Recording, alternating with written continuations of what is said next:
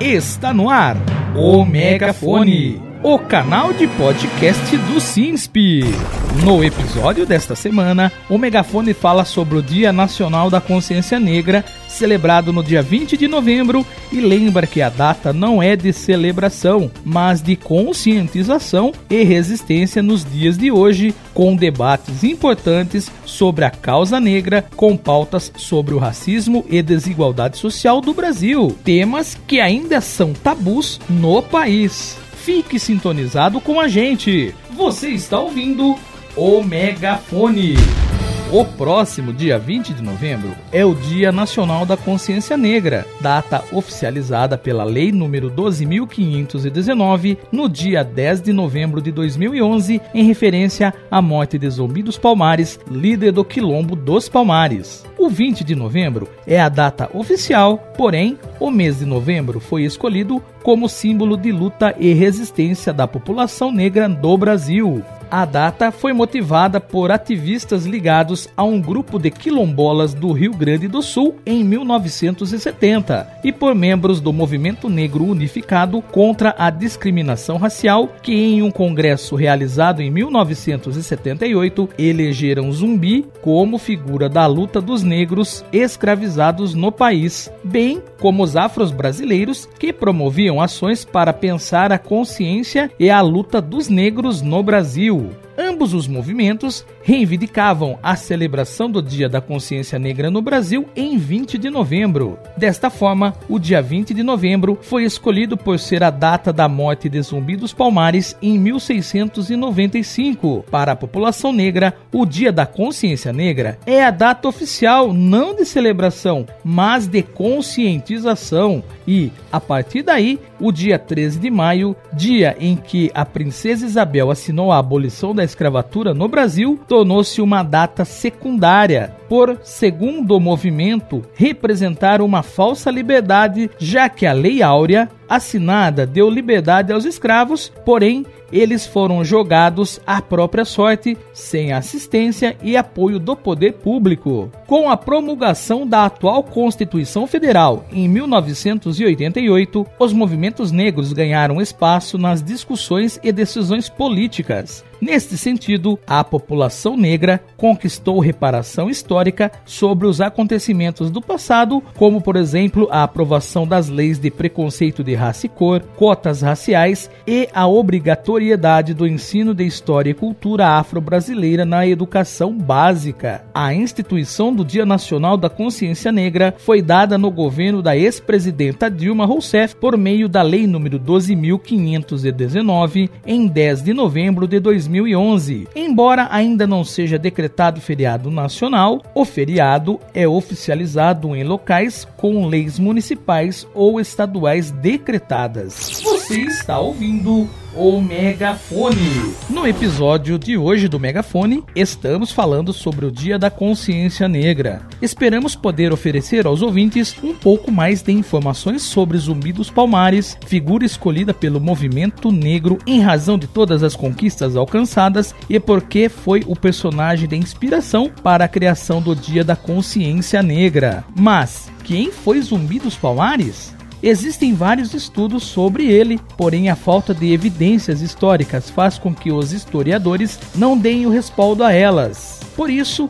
diferentes versões de zumbi foram construídas para representar a luta pela liberdade do movimento negro. Uma das versões mais conhecidas foi a de que Zumbi nasceu em Palmares, foi capturado e levado como escravo aos 7 anos de idade. Segundo as fontes pesquisadas, ele teria sido criado por um padre jesuíta, foi batizado na religião católica e alfabetizado em português e latim. Com 15 anos, Zumbi teria fugido para o Quilombo dos Palmares, virando destaque e liderança por lá. E o 20 de novembro, data escolhida como inspiração na luta de Zumbi, representa resistência nos dias de hoje. O Dia da Consciência Negra foi criada com o objetivo de conscientizar e levantar debates importantes à causa negra, com pautas sobre o racismo e desigualdade social no Brasil. A data não só relembra as lutas das causas no passado, como também reforça o embate de novas lutas para cada vez mais alcançar uma sociedade mais justa e menos desigual.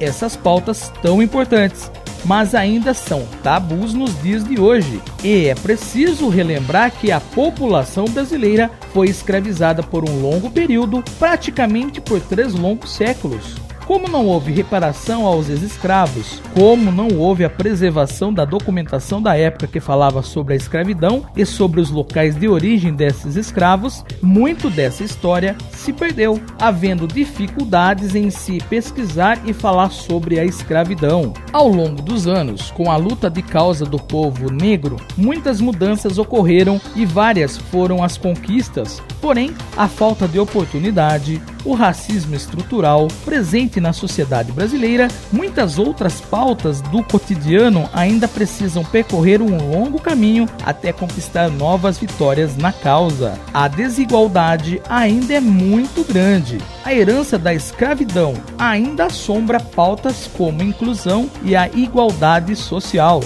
Uma pesquisa divulgada pelo IBGE no dia 11 de novembro mostrou que pessoas declaradas brancas possuem quase o dobro de rendimento mensal em comparação a pessoas negras. As disparidades de rendimento do trabalho, sob a ótica da cor ou raça, estão presentes em todos os níveis de instrução. Com ensino superior completo ou mais, as pessoas brancas ganharam, em média, 50% a mais do que as de cor ou raça preta e cerca de 40% a mais do que as pardas, aponta o estudo do IBGE. Você está ouvindo o Megafone.